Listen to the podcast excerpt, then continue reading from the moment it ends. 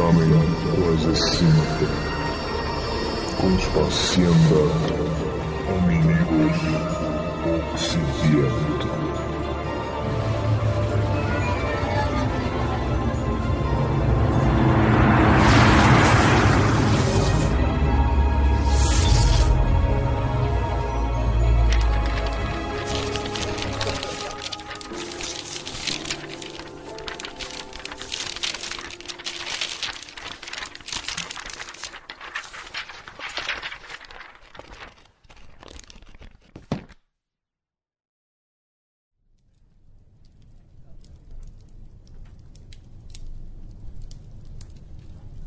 Olá, viajante. Bem-vindo ao Ninho Escondido. Esta é uma ala da biblioteca em que a maioria dos recém-chegados se encontra. Mais do que qualquer biblioteca, ela se assemelha a uma selva. Vastas estantes de madeira rapidamente se revelam árvores, crescendo naturalmente ao redor dos livros colocados sobre elas. Algo que poderia ser a luz do sol filtrado através do denso dossel de folhas e trepadeiras no alto. Os pássaros estão envolvidos em um debate em algum lugar. Um riacho murmurante lamenta a falta de literatura baseada no rio. Bem-vindo ao Ninho Viajante. E por onde devemos começar? Bom, é, que tal aquela prateleira ali? Ah, e que tal este? Sobre o vampiro comum.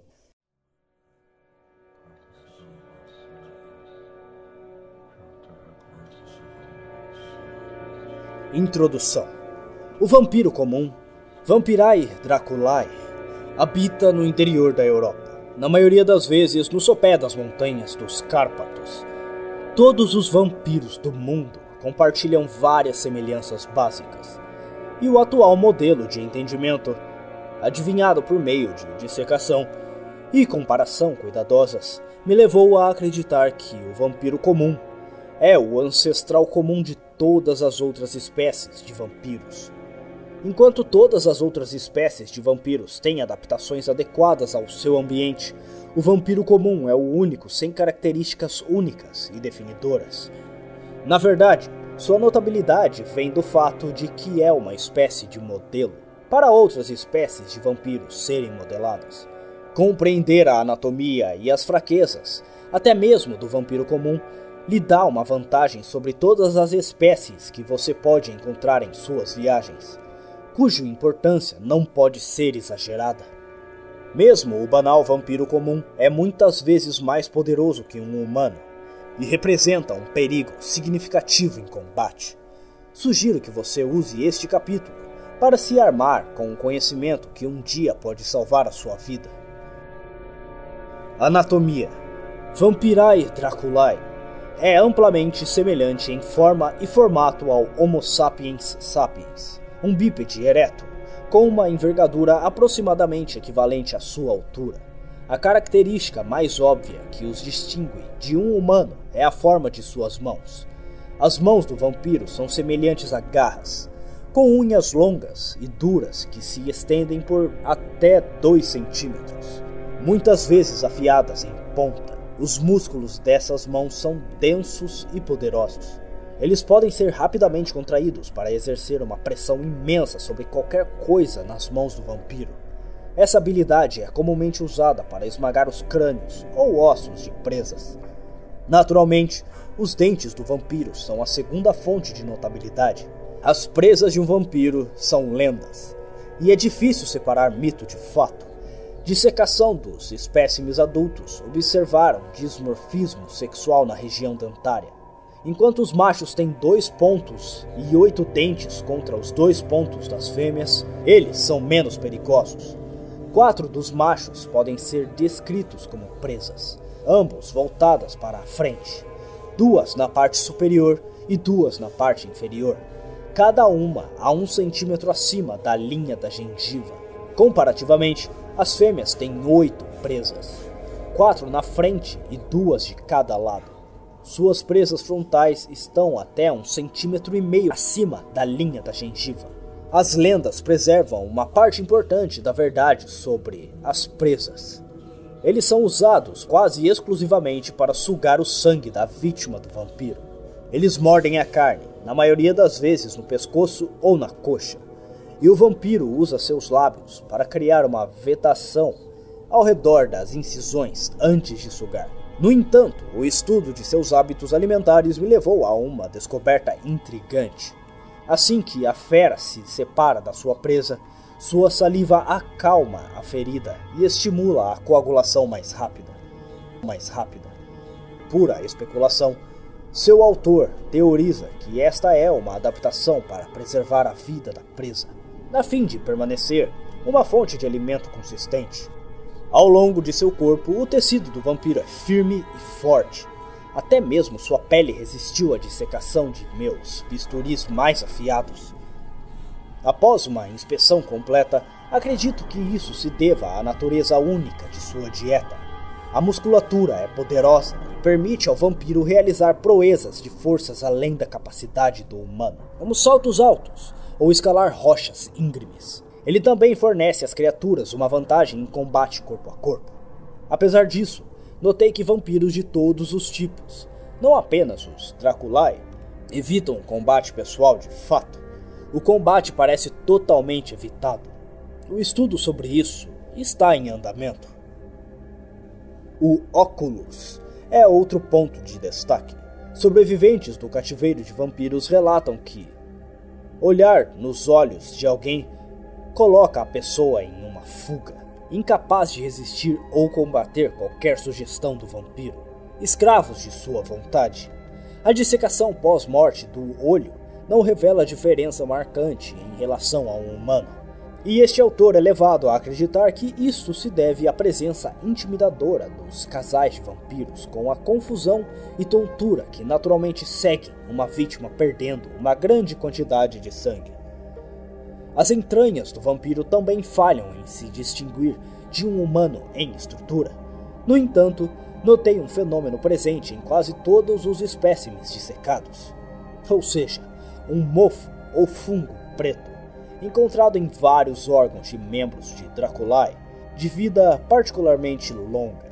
Continuo incerto sobre a origem ou efeito de tal mofo, mas coletei várias amostras e as preservei no cachê para estudo futuro.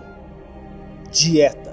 A dieta do vampiro comum é bastante simples e é mais uma das poucas verdades presente nas inúmeras lendas e mitos que cercam a espécie V. draculae. Subsiste quase inteiramente de sangue. A dieta do vampiro comum é bastante simples e é mais uma das poucas verdades presentes nas inúmeras lendas e mitos que cercam a espécie. V. draculae subsiste quase inteiramente do sangue de organismos vivos. Quase todas as criaturas são possíveis presas para ele. Mas o vampiro apresenta preferência pelo sangue fresco dos humanos. Sempre que é possível, ele buscará essa fonte de alimento em detrimento de alternativas mais fáceis de adquirir. No entanto, se colocado contra a ameaça de fome, um vampiro se alimentará relutantemente de ratos, gado, aves suínos e outras criaturas não registradas. Essa distinção parece ser mental. Substituir do sangue de animais não apresenta nenhum dano visível à saúde dos vampiros estudados em cativeiro. Vampiros foram vistos consumindo, em quantidades gulosas, devo acrescentar, cerveja, vinhos, carne crua, carne cozida, pão, queijo, carne humana e, em casos raros, outros vampiros. No entanto, o único alimento necessário para a sobrevivência é o sangue.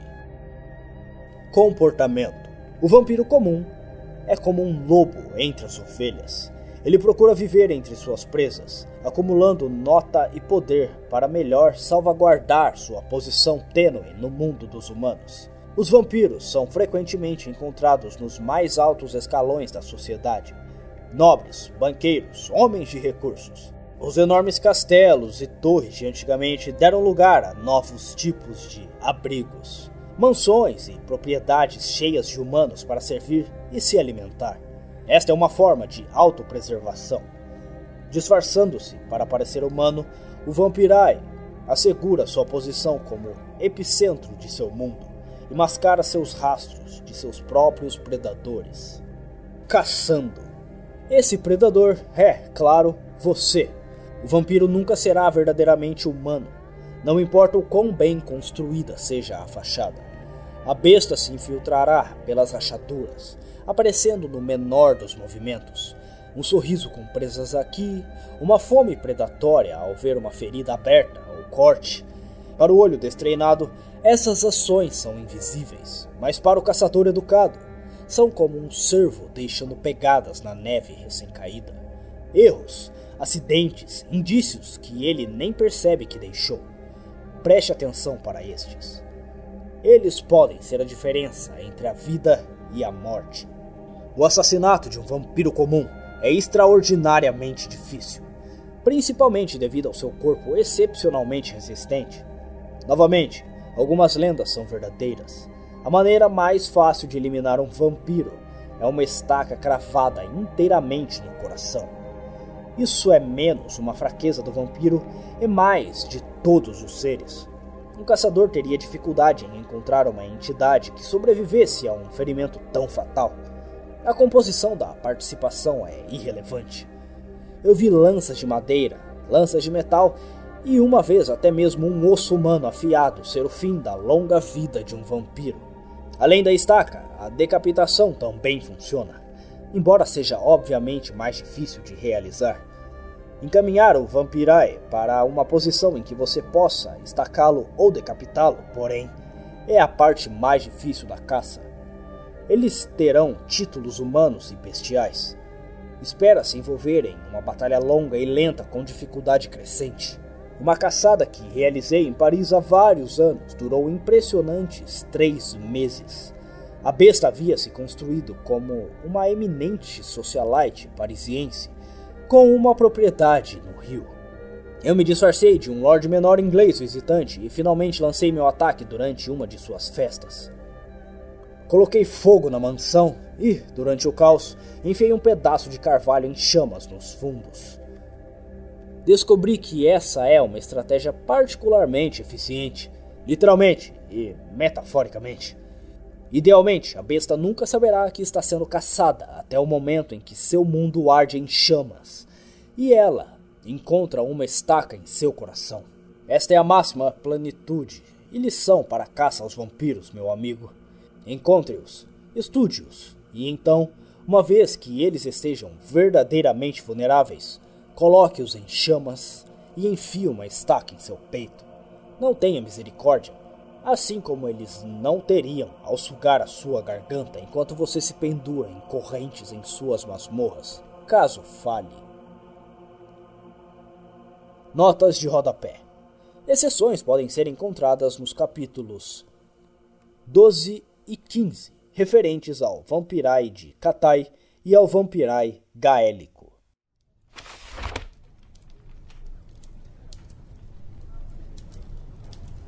Bom, bom. Isso foi muito interessante para uma primeira leitura, não é? Estou ansioso para explorar as próximas prateleiras. Talvez nós encontremos algo mais detalhado sobre outros tipos de vampiros, ou relatos de outros viajantes. Nunca se sabe, não é? O que me dizem?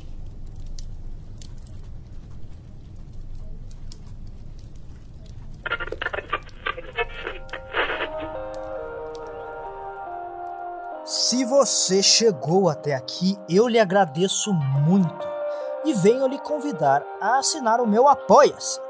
Se você gosta do que eu faço, gostou deste episódio e gostaria de ver ainda mais episódios e ainda melhores, eu peço que você verifique a descrição deste episódio, onde você vai encontrar o link do meu Apoia-se junto à minha chave Pix, para que você possa me ajudar com qualquer quantia. Ajudando este narrador, você decide o futuro do conteúdo que chega até você. É claro, sempre para o melhor. E não se esqueçam de me mandar mais e-mails e verificarem as minhas redes sociais. Todos os links estão abaixo na descrição deste episódio. Perguntas, sugestões, elogios ou hates? Fiquem à vontade para comentar ou me mandar qualquer mensagem que desejarem. Desde já, eu agradeço todo o carinho e apoio. E até a próxima.